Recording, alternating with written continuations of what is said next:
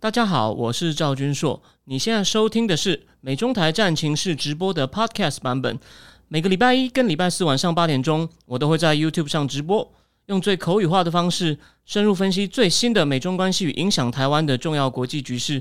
想要第一时间收看直播，记得在 YouTube 上搜寻并订阅我们的频道“美中台战情室”，也别忘了加入我们的 Telegram 群组，在我们直播与 Podcast 文字区都有连结，可以点进去哦。呃，好的，各位那个三位目前呃收看战情研究室第十集的观众朋友，大家好。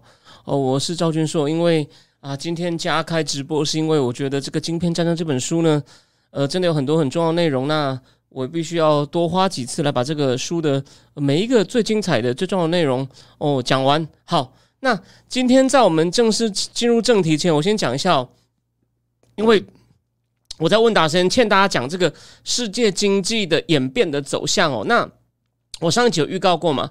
我跟财经 M 平方合作，谢谢他们邀请，我上去谈，虽然表面上是谈这个拜登启用选举，但是呢，也有一个部分呢谈到这个全球化会怎么走。所以呢，问我问题那个人呢，你要不要去听一下 那一集的部分？你会听到在中间后面一点点。那我今天最后面，我有时间呢，我会在对这个问题多补充说明一下。然后呢，我觉得这个问题很重要，我可能会找时间把它写下来，然后写一些大家的看法。大家指谁呢？Kenneth Rogoff，然后这是哈佛经济系的，也但我讲过 IMF 的这个首席经济学家。那另外一位是谁呢？那个 Rana Faruhar，金融时报的专栏作家，也写了一篇在讲这个所谓的再全球化或者全球化的调整哦，会有什么样的情况？在外交事务写一个长文哦。他第一次出现在外交事务，我想这个 我非常确定哦，这种他没有学术的。底子当然也写过很棒的书，他写过一本书叫《切莫为恶》嘛，写科技巨头。可是呢，像这种本来大部分都写纯财经一体的，会被请到 Foreign Affairs 去写呢？诶，我觉得这个他也真的是写的很好，是很有功力的。那 Rockoff 跟那个 Faruhar 他们两个的观点，我认为哦，就是我我就回答你的一个基本的 base 啊。当然我还有一些自己的补充。那我在财经的平方里面已经讲了，你可以去看一下，我已经有放在 Telegram 里面。好，那今天呢？我们要讲的故事呢？你有没有看到我？我现在放的这个标题又有 D. Ren，然后 Perry，Perry 就是台海危机的时候，后来当国防部长那个 Perry，然后他也见过江泽民，觉得江泽民的那个技理工的知识还不错。江泽民是念电机系的，大家不要忘掉哦。这边补充讲个小故事哦。他去江泽民当年访美的时候，还拜访了一个人叫顾玉秀哦。顾玉秀是个奇才哦，其实是个很厉害的数学家，专门解一种电机系会用到的叫偏微分方程式。他就他本来呢离开了美国，回到台湾，好像是在在我忘了在哪里，但是后来又回美国去，就专门教这个东西。你就知道，这就有点像曹景辉啊。通常你离开大联盟了是回不去的。这曹景辉那么传奇的事情，顾玉秀已经演过一次。你可能会觉得我把一个厉害的数学家隐藏在电线数学家跟一个大联盟选手比在很荒谬。但我跟你讲，这个抽象原理背后是一样的，就是你离开了，通常离开最警戒的地方啊，是。没有那种高强度的磨练，就很像你现在不跟那个 Dwight Howard 对打，你七八年以后应该没有人觉得你行。没想到这两个人都做到了，而且呢，曹景辉还就是投手哦。顾玉修更厉害的是，他应该他是不会做实验的哦。那些什么电晶体啊什么的呢，他虽然懂比我们懂那原理，但你要他去做啊，我认为他也他也不太会，他不做实验，专门解那种抽象的偏微分方程式。那因为那我江怎么认识他呢？就是因为他在上海交大念电机的时候，顾玉秀也教他哦解这种理工科的数学哦，就就是这样。William Perry 也跟江泽民聊过，所以 Perry 就台海危机时候的国防部长。那 Perry 在这个晶片战争里面呢，有一定的角色。那我为什么要讲这些东西呢？除了 d r a n Perry 美光的故事，美光故事也很有趣。还有三星，三星最后早被扶起来呢？美国为什么要去扶三星？因为日本人太可恶了，敌人的敌人就是敌人。然后呢，再来高通怎么起来的？这也是很妙的故事。而且呢，这都跟美国国防部那个叫 DAR DARPA Defense Advanced Project Research Agency 我的资助有关。所以重点来了，我上一集不是讲了吗？军民融合真的很重要。美国自己其实这方面有很成功的经验，所以要看到中共这样搞呢，这还得了？哦，我们的我们保持开放，被你这样的技术又学又拿又偷又抢，然后呢？你回去呢？像我们当年这样搞军民融合，那把我们追上，那我不是等于我我让你吸血，回来打我，回来咬我吗？有这种事情吗？所以为什么连我认为一向蛮无能的拜登政府呢？哦，也没那么笨，他们也知道这一刀是要下去的，干得好。所以呢，但是呢，这种东西我们不是空口说白话。你你跟人家讲，你讲军民融合谁都懂，但你听我大略解释，你就不用。老实说，我现在觉得这本书太重要，明年一定会出。但是呢，你也不一定有时间看中文版嘛，你就听我讲最精彩部分给你听，就知道军民融合的历史呢，祖师爷就是 William Perry。然后呢，这个他们第一个成果在哪里呢？就在波斯湾战争。这个我今天可能讲不到了哦，不不讲不到波斯湾战争了。但是呢，三星、美国高通就是后来美国人联合韩国人又把日本人打下去，而且呢，他们电子业再起，具体的第一个成果呢，还不一定是在商业哦。在哪里？在波斯湾战争那种飞弹打那么准，让伊拉克基本上是瞬间就是眼睛看不到、耳朵听不到就被废掉了。美国轻松的打败他们，吓到中共了。当然，这不是这本书讲到内容，是另外那本杜如松的那个《The Long Game》。我忘了，我忘了中文版翻译什么，好厚一本。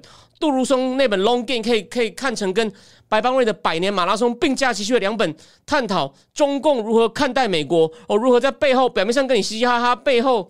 搞东搞西，阴招尽出，就是想要慢慢的超过你。忽然搞这种弯道超车，那中共被吓到，就是除了天安门事件以外，另外就是他们看到波斯湾战争，想说：天哪，美军这样美军这样打，我们怎么可能会会是对手呢？那这些这些过程，这些来龙去脉，我今天就讲几个最重点，我告诉告诉各位。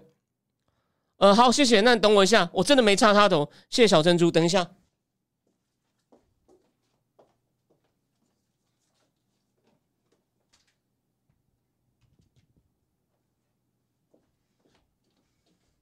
好，我们今天就正式开始讲这本书哦。我们先讲这个哦，英戴尔变成霸主的第一步是什么？哦，英戴尔为什么会变第一步霸主？英戴尔在一九六八年成立，大家不要忘了，一九六八年其实是个搞革命的年代哦。法国哦，文大家毛泽东的文革影响了全世界。法国那时候也发生一九六八年革命啊。现在台湾有一个很有名的名嘴张宇韶。他虽然是念东亚所，哎，他就是研究这个法国一九六八年革命，好像毛泽东思想对他影响，这是他的硕士论文哦。所以呢，不过呢，这本书最后提醒我们呢，就从那个先从半导体离开，创立 Intel 的这个诺伊斯，诺伊斯后来得诺贝尔奖的，还有那个摩尔定律的摩尔呢。他们的可以说，一九六八年创立代也等于是一场革命的开头。可是这跟那时候加州在加州叫 East Bay 东湾伯克莱学生跟那些 Black Panther 所策划的这种起义革命并不同哦。那诺伊斯跟莫尔他们因为不爽，在这个 Fairchild 半导体、仙童半导体没有股票选择权，还有来自东岸的办公室，他们有金主嘛？东岸有的金主给他们钱，来自东岸办公室干预，他们就离开了。大概在仙童十年之后呢，离开创立了 Intel。Intel 代表什么意思呢？Integrated Electronics 的前面两个字的拿出来当了缩写哦，就是整合型电子、整合型电子公司 Intel。那他们创立两年后呢，他们第一个杀手级的应用就出来了，就是 DRAM（Dynamic Random Access Memory）。那这边我们就讲一点简单的、很简单的技术技术介绍。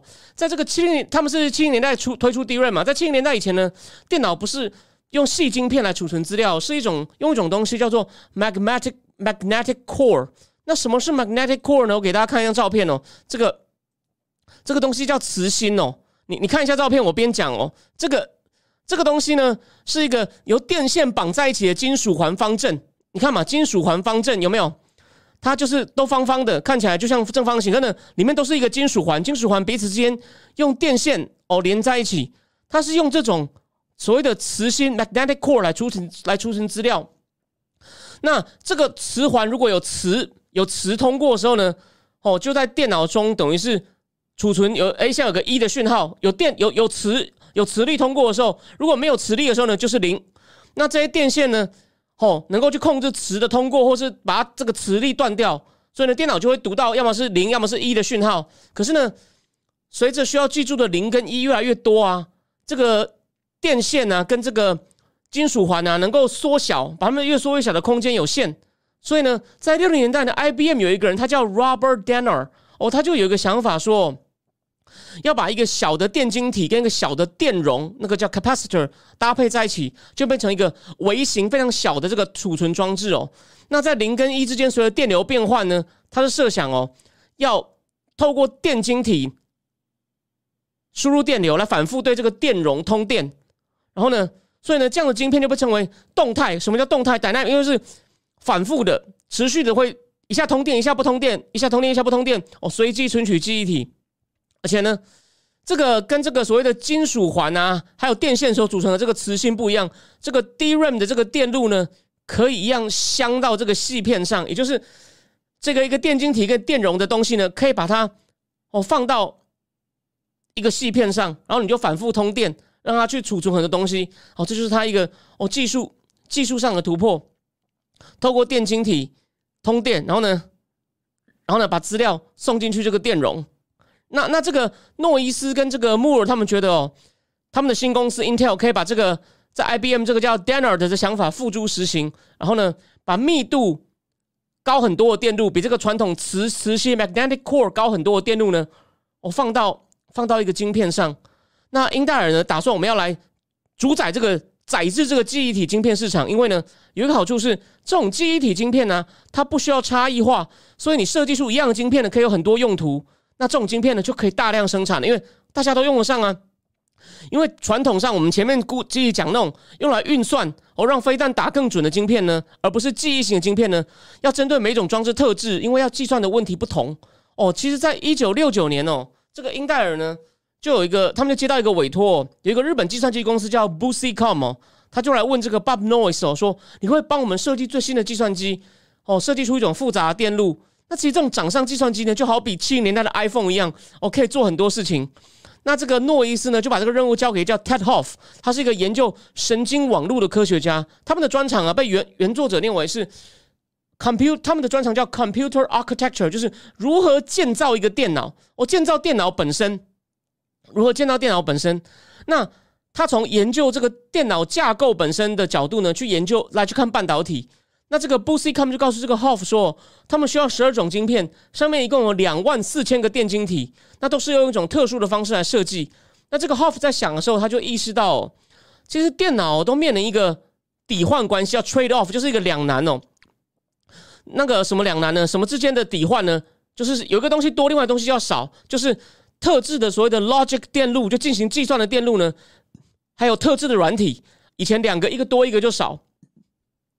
因为制造晶片是一种克制化的生意，我针对每一种装置，你要交出，你要交交给客人一种特制的电路。那顾客呢，通常不思考软体的问题。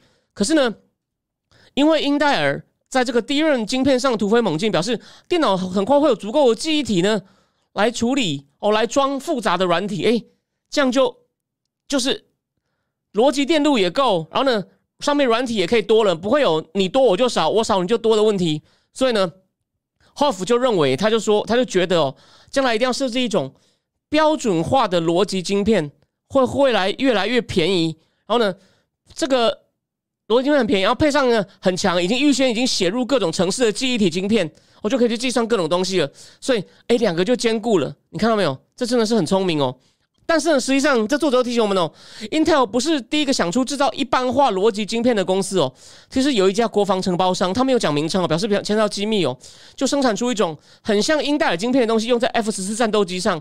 可这种晶片呢，一直到九零年代，大家知道它存在，你就知道美国的国防工业真的有很多。宝物在里面不一定让你知道哦。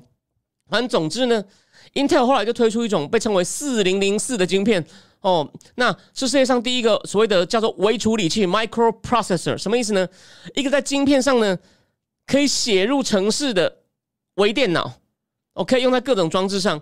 就是晶片上呢就已经有一些电晶体呢，你可以先写一些程式在里面，所以一个小晶片上呢就可以进行根据程式进行各种计算。那很多晶片再连在一起。怎么样连在一起？哦，这不是我，实际上我真的不能懂。但把这些晶片全部连合在一起，耗电量低，运算功能强大，很快，integrated circuit 就机体电路啊，大致上就这样子啊。那那时候最能了解这种 Intel 这个，呃，能够去做出这种具有很强大计算力晶片的人呢，是一个教授。最能了解这个威力人是一个加州理工学院的，他叫做 Carver Mead。那为什么会讲到他呢？我觉得他很妙，哦，他是才这个仙童半导体创立不久呢，就跟这个 Robert Noyce 就认识。那虽然啊，然后呢，不讲错了，摩尔跟摩尔就这个摩尔就认识。那摩尔呢？虽然他是在一九六五年，我上一集讲到的，在一九六五年的文章中，要图画啊画出这个晶片上的电晶体的密度呢，会呈指数型成长。所以呢，指数型成长就是这样子嘛，一开始慢慢的，后来就越来越快。然后呢，那晶电进行越多，就可以进行更多计算嘛，所以计算力会越来越强，功能会越来越强大。可是呢，他没有想到这个东西叫摩尔定律，就这个叫 Cover Mead 的人呢说：“哎呀，摩尔提出一个定律，是把它是这个 Cover Mead 把它命名为哦摩尔定律。”好，而且不止哦。当这个 Mid 呢，他看到 Intel 有这个晶片之后呢，做出了这种记忆体晶片之后，他就是预测啊，将来社会中的每一个面向啊，都会或多或少开始 automated 自动化哦。他就想象啊，不管你在电话、洗衣机或汽车里面都有小小晶片。那我们这次可以看到了，大家不是记不记得，在俄乌战争里面，不是俄罗斯晶片不够了，被美国制裁，那个武器里面竟然有洗衣机的晶片，你就知道哦，这个晶片的确是哦非常非常的重要，而且呢。最早，你看，我现在听我讲，就知道也有军，就是军事上的嘛，从军事上来的。好，那这个 Cover meet 还写到啊，过去两百年，我们大幅增加了这种制造物品的能力。你想想看，当时一九七二年嘛，过去两百年，你看人制作了哦，蒸汽火车，哦，铁轨。后来第一波，第一波是这个，就是火车这种革命。然后呢，第二波是电与化学的革命，就制造出各种。这种化学工业制造出多少东西？那过去两百年呢，人的移动呢，一快了十倍就有汽车。可是，在过去二十年，它就只一九五二到一九七二年哦，我们接受和处理资讯的速度增加了一百万到一千万倍。你看到，这真的是很夸张。所以，为什么今天美中最后对决还是在对决这个东西？这个其实，在 Cover Me 的已经讲出来说，为什么一定要引用它？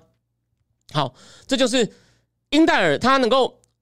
率先冲出来，但我们等到后面会讲到，它掉下去以后呢，不是第一代这个 Robert Noyce 去救，而是第二代这个 Andy Grove 怎么样去把英戴尔哦由由怎么讲由由由衰转重新反败为胜哦。好，那再来跳到就是我说的这种军民融合的始祖 William Perry，他这个虽然他后来的立场哦，好像台湾人不太喜欢他的某些立场，他好像主张是觉得我们要哦不要惹中共那样的人。但他是技术底出身，我们就要讲一下他的故事。因为这本书里面呢，也也先讲到了这个部分，先讲到在日本崛起以前呢，不但先讲到英戴尔为什么起来，然后另外一方呢，国防部也注意到这些事情了。然后呢，虽然说八零年代被日本打得很惨，然后后面如何起来呢？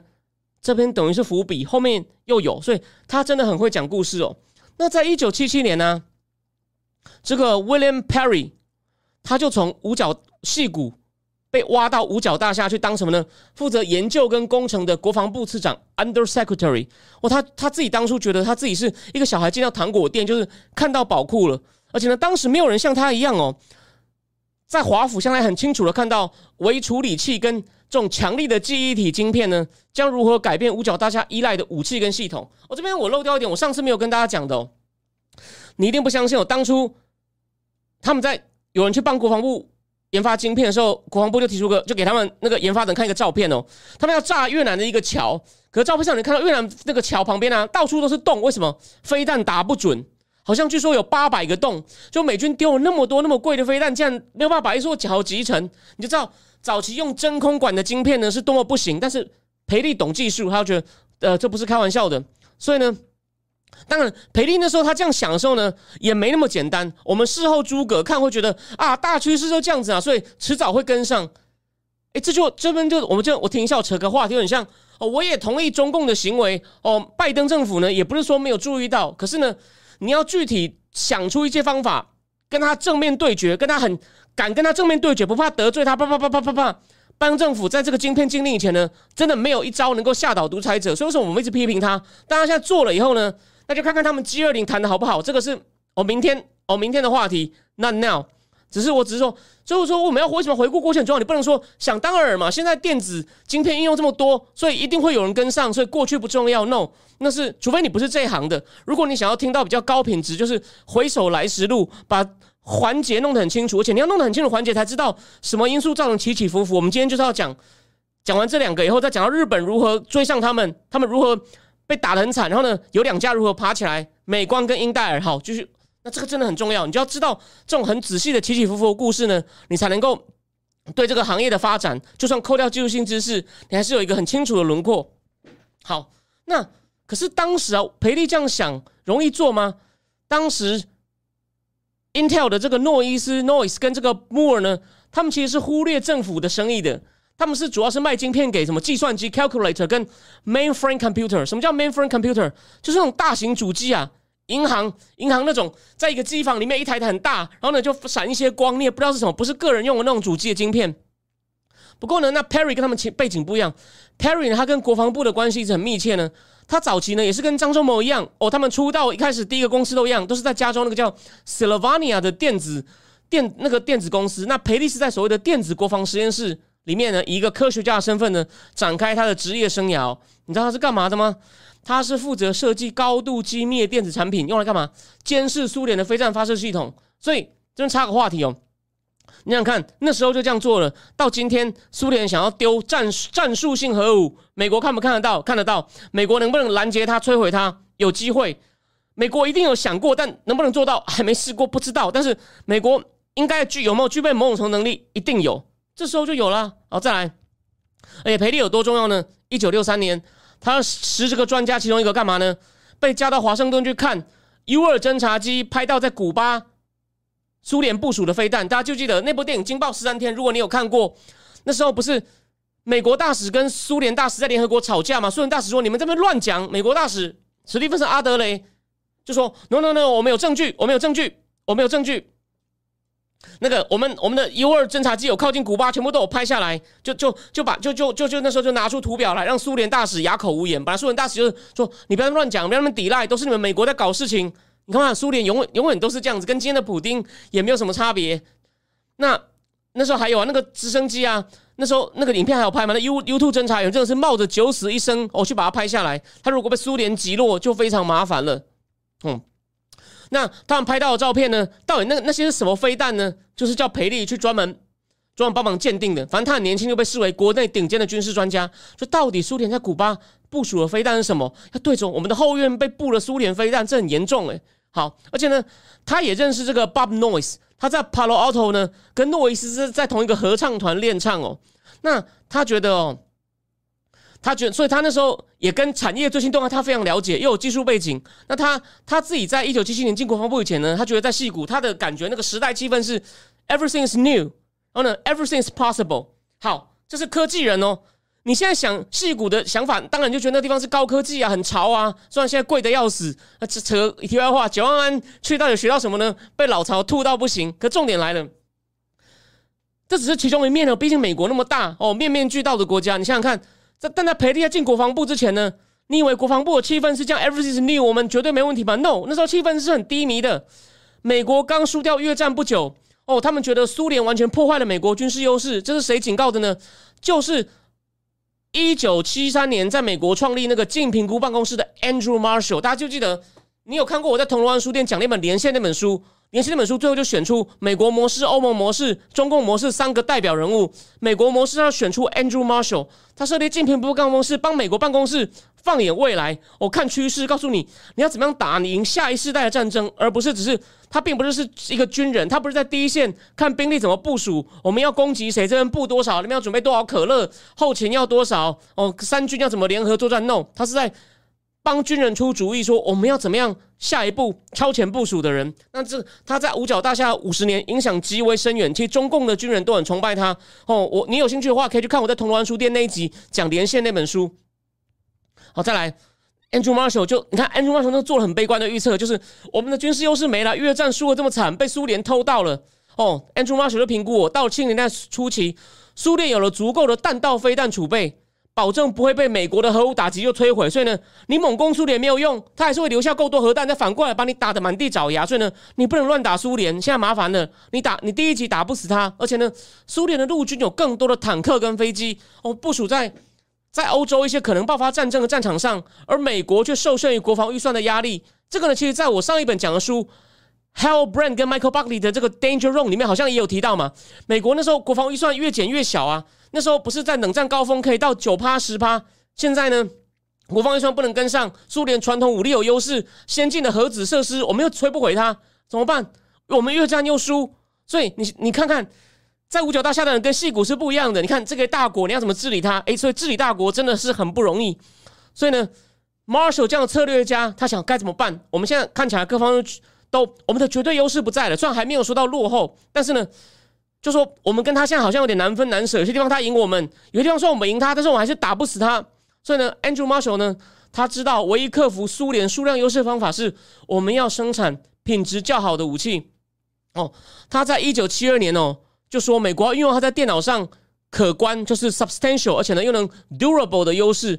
他预言哦，快速的资讯收集、复杂的指挥管制系统和飞弹的所谓，他们非常能做到终极目标导引，就是能精确打中目标的飞弹呢。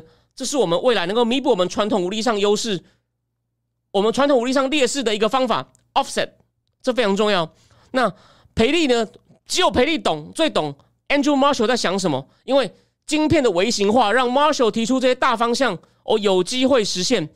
那我刚刚前面讲了，因为在越战时，很多用的武器武器里面的东晶片呢，不是晶片，都是用真空管。但最新在一个掌上型计算机里面的晶片呢，都比麻雀三型飞弹中的晶片呢，运算力还强大。所以呢，有导引能力的飞弹能弥补苏联在苏联上的优势，就是你比我多，但我打的比你准嘛。所以呢，还能让苏联呢花超乎能超乎他能力的大钱在反飞弹的防务上。培利就估计哦。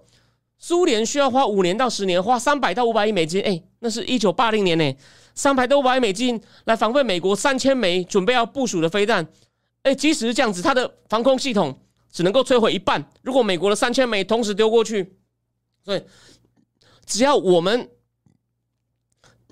做到的话呢，一定有机会就有机会灭了你，就不用担心了。我们就王牌红星那个叫什么梅花二，不是梅花二，黑桃二就在我手上了。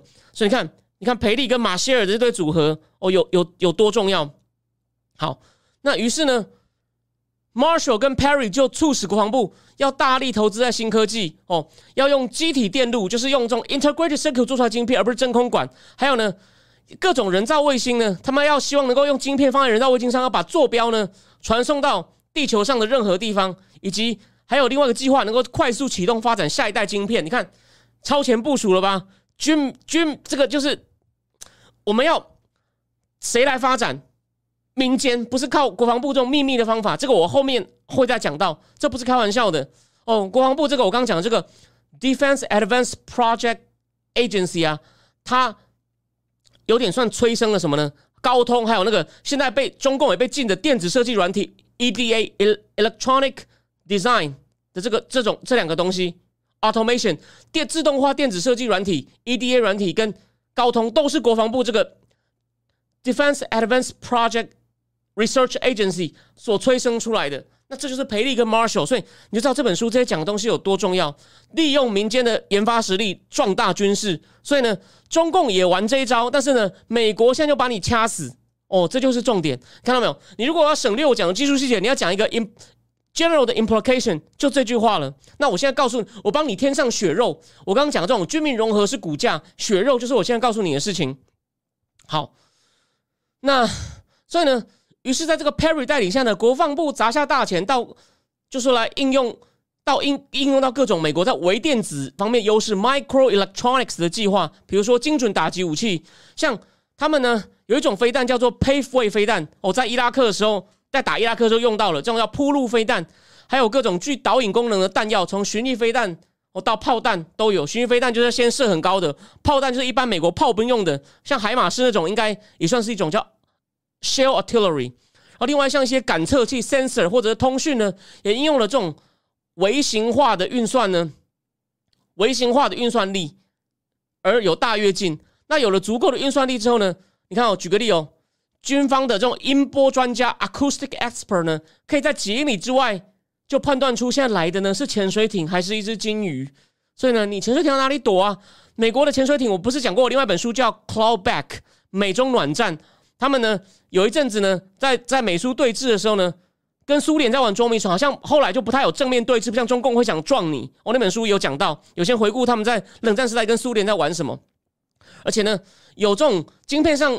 装上更更好晶片的这种有导引功能武器呢，它就变成更精密的一种武器哦。新的系统像是战斧飞弹，比靠这种铺路飞弹、配位飞弹呢有更复杂导引系统。怎么复杂法呢？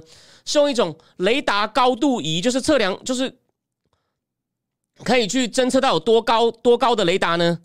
高高在去扫描地面，它那种东西叫做 radar altimeter altimeter radar，去扫去扫从高高的去扫描整个地面，然后呢和系统中已经内建的地图互相对照，这样的话呢，如果飞弹偏离目标会自动调整。哦，那这样的导引系统呢，其实在几十年前就六年代就被构想出来了，可能现在要到晶片够小了，才能够放进巡弋飞弹之中。哦，像战斧飞弹这种巡弋飞弹。哦，培利呢还透过我刚刚讲的这个 Defense Advanced Research Project Agency 进行一项计划，去研究看看，当有新的感测器、导弹还有通讯系统都整合起来呢，会发生什么事？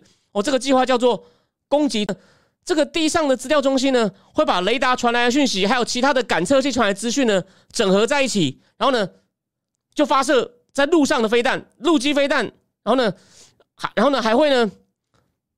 持续持续跟刚前面第一次侦测到侦测到敌方来袭的防空雷达呢，保持通讯，来导引陆基飞弹摧毁来防的目标，这就是一种防空飞弹系统嘛。那这样的飞弹呢，而且呢最夸张的就这样的飞弹最后飞向目标时，还会试出一些小弹头哦，一样往这个目标冲。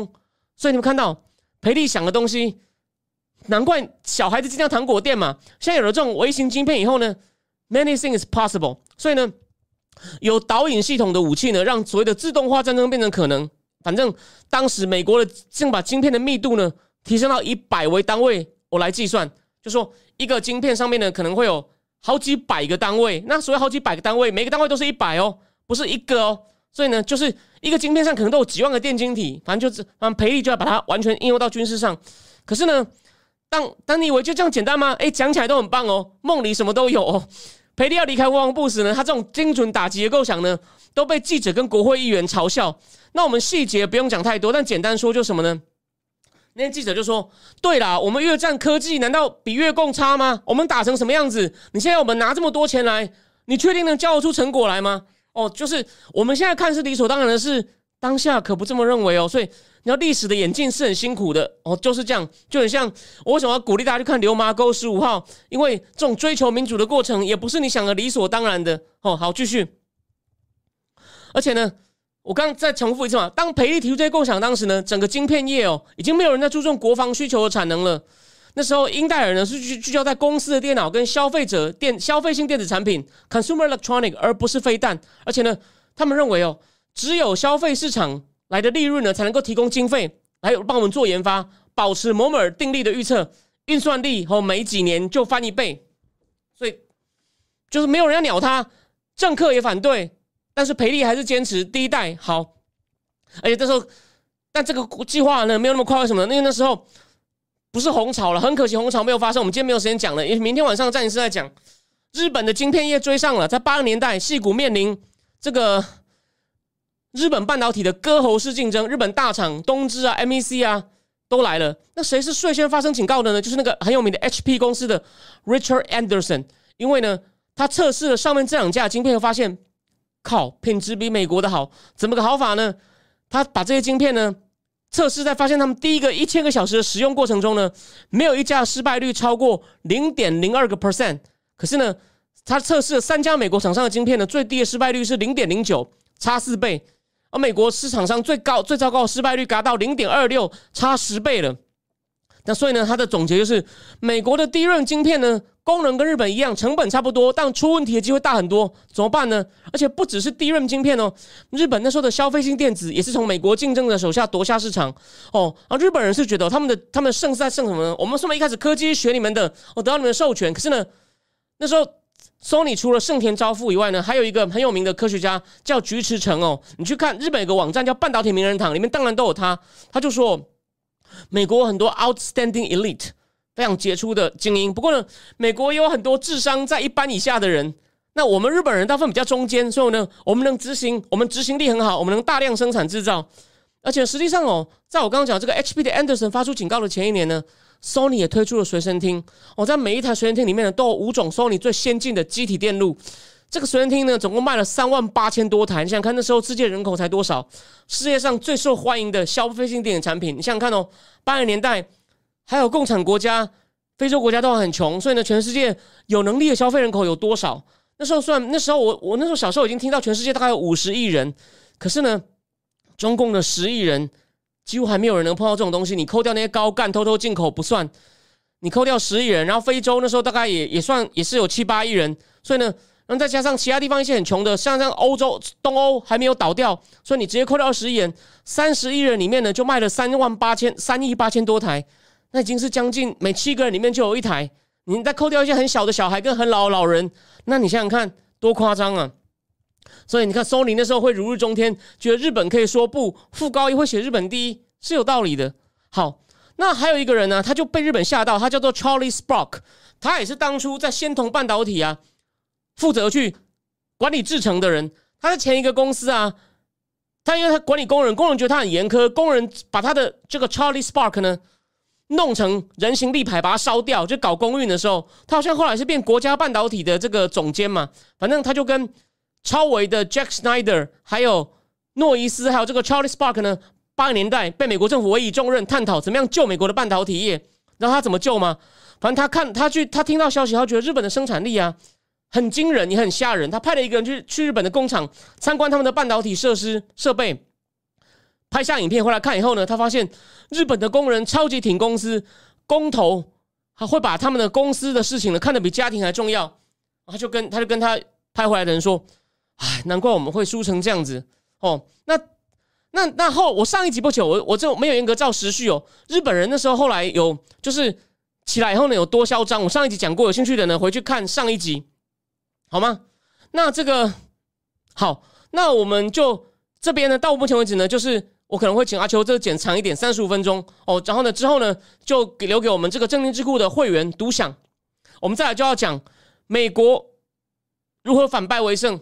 而且你并想不到其中的关键人物，你绝对想不到他是什么人。